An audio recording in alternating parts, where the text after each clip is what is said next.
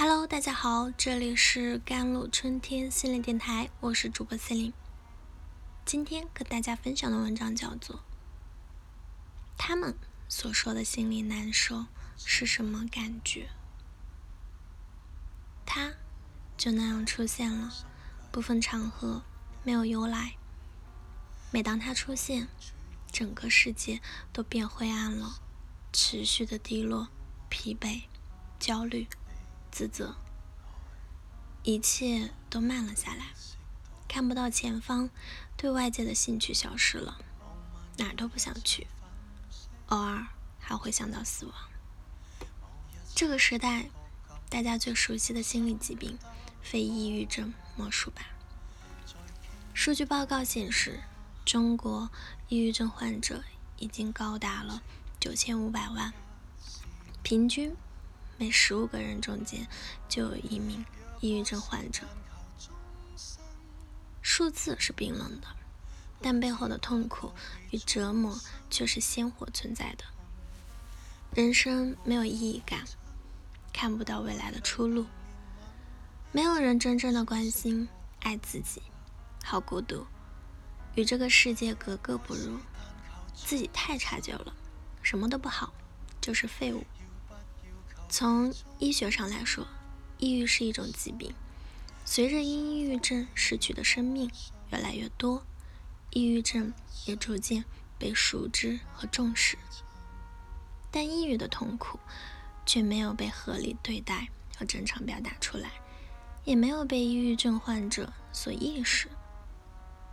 外界对抑郁症的偏见以及抑郁症患者本身的病耻感，让抑郁症。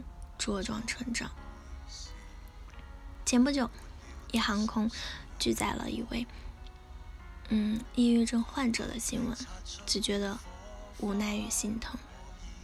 就算没有偏爱，他们也只是需要像正常人一样被对待啊。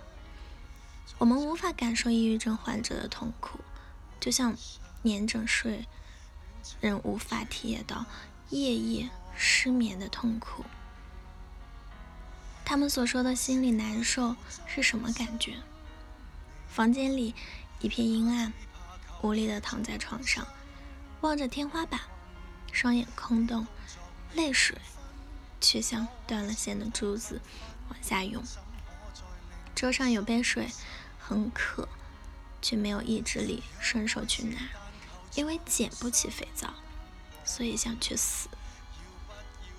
为什么你会有抑郁？因为太痛苦了，所以死也是一种解脱吧。日本男星三浦马春，再到大连理工研究生，最近接连生命陨去的新闻，除了叹息，我们是不是应该更多的重视？为什么一个看起来好好的人，突然就抑郁了？抑郁人群他们的共性在哪里？去探究这个问题，能够。帮我们更好的预防和缓解抑郁。研究指出，在抑郁症人群中，普遍存在有不合理的信念或者执念，只是这个执念和不合理的信念连自己都难以觉察。比如，让父母满意，什么事儿都力争做到最好，做个无私的好人。除了对自己过度苛责的大连理工研究生之外，最近。被赋予脱口秀天才的李雪琴，就是这么一个被执念压垮的长期抑郁症患者。从小家里变故，十几岁的她却成为妈妈的避风港，情绪的处理器。她拼了命的学习，只为了能让妈妈满意。表面她懂得孝顺，又善解人意，但当时一个还未成年的小孩，哪能真的扛住这些压力？只不过是自我逼迫，反噬了自己。这种自我逼迫一直延续到了他成年，考研究生，让别人满意，让别人不敢拒绝别人。这些本就遥不可及的执念，让他越发的自我消耗和沉沦。哈佛大学詹姆斯教授曾说过：“抑郁是一种危机和信号。”当我们能够听到抑郁想给我们的传递信息，我们才能真正的找到治愈之路。不合理的信念和执念从根本上缓解抑郁，但这一步需要我们有个强大的内心觉察和梳理。我们需要静下来反思一下自己的抑郁究竟是来自什么？是父母的控制与期待？是？个人的高目标，还是过于自责和压抑，超越了同龄人的懂事。抑郁为什么会严重啊？抑郁这条黑狗，它会在你不经意间的趁虚而入，从刚开始你以为只是我不快乐，到渐渐被吞噬掉全部活力。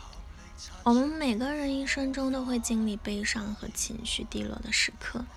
最初它只是抑郁情绪，但如果你一直轻视它的存在，它就会像滚雪球一样越滚越大，直到把自己压死。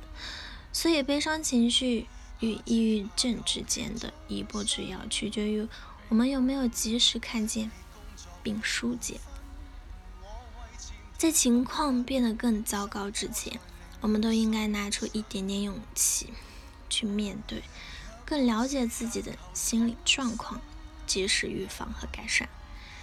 亲爱的，抑郁不是你的错，不必感到为难，也不用努力伪装成我很好的样子。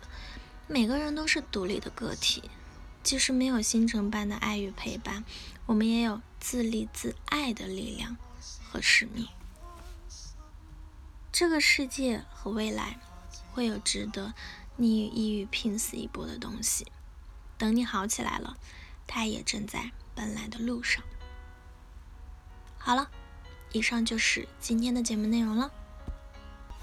咨询请加我的手机微信号：幺三八二二七幺八九九五，我是司令，我们下期节目再见。